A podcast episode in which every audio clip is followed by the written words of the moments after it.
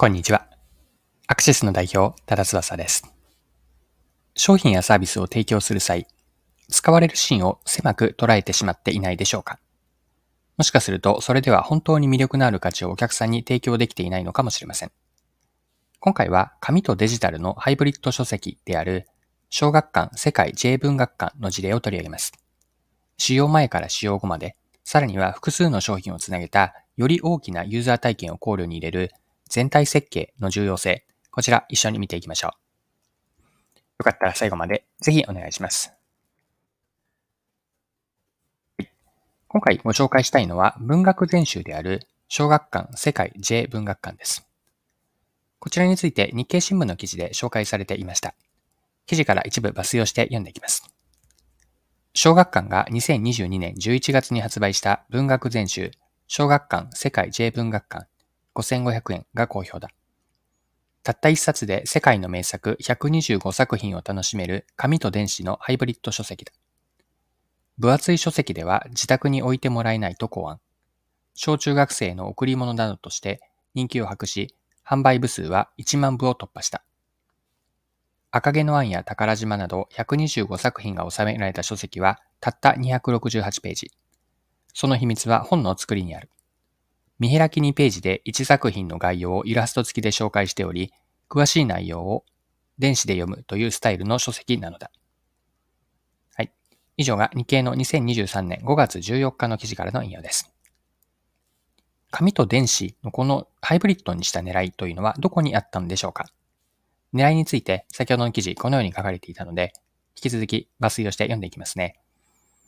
編集を担当した塚原さんは、分厚い文学全集は保管に場所を取るので敬遠されることが背景の一つと話す。そこで考えついたのがハイブリッド型というわけだ。紙の本は読みたい作品を選ぶガイドの役割を果たす。作品の背景や冒頭部分、名台詞などをイラストをふんだんに使った図鑑のようなデザインでまとめ、紙だけでも読み応えがある作りにした。詳しく読みたい作品に出会ったら電子書籍へ。インターネットで専用アカウントを作り、紙の本に記載されたシリアルコードなどを入力した上で、各作品の QR コードを読み取るとアクセスできる。追加料金はかからない。はい、ここまで記事です。では、この紙と書籍のハイブリッド書籍である小学館世界 J 文学館から学べることについて、この後後半のパートで掘り下げていきましょう。今回の事例で興味深いのは、従来の文学全集が単に読むというシーンだけを想定していたところから、この小学館世界 J 文学館は一歩進んでいること、ここ注目したいんです。本の使用前から使用後に至るまで利用者の体験全体が考えられている点が注目に値します。大量の紙の本を持つことによるスペースの問題など、お客さんが抱える紙ご困りごとの解決策として、小学館はこの小学館世界 J 文学館という紙と電子のハイブリッド書籍を開発し提案しているんです。125作品を収録しながらも、各作品の概要を紙の本で魅力的に表現し、作品の詳細は電子書籍として提供することで、ページ数を抑えつつ本の中身を充実させています。もっと読みたい作品の選定と本の保管の問題解決の両方を実現しているんです。このようなアプローチにより、これまで文学全集の講演を購入を敬遠していたお客さんを新たに獲得し、販売部数は1万部を突破させたんです。新たに開発する商品やサービスを、布石の商品、この布石ですね。布石の商品として位置づける。こういう考え方あるんです。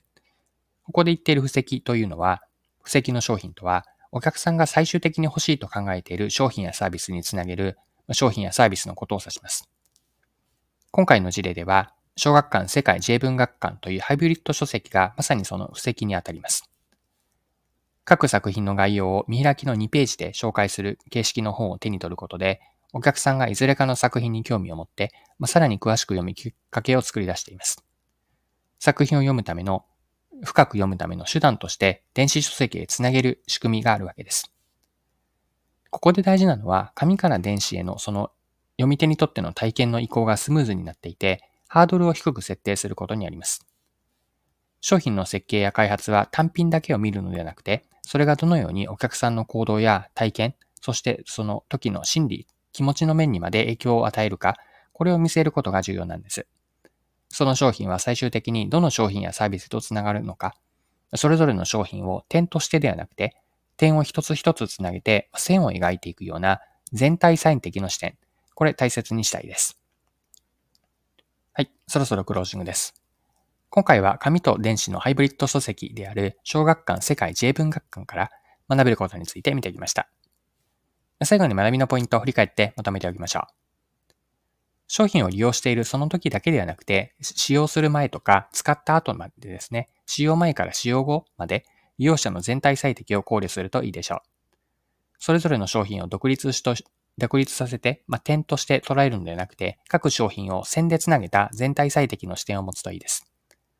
その商品が最終的にどの商品へつながるのかを考えてみるとよくて、例えば商品 A というのを布石の商品と位置づけることで、最終的にお客さんに使ってもらいたい、まあ、買ってもらいたい商品 B へと導いていく。こうした布石の観点、持っておく。これも今回の学びになります。はい。今回も貴重なお時間を使って最後までお付き合いいただきありがとうございました。それでは今日も素敵な一日にしていきましょう。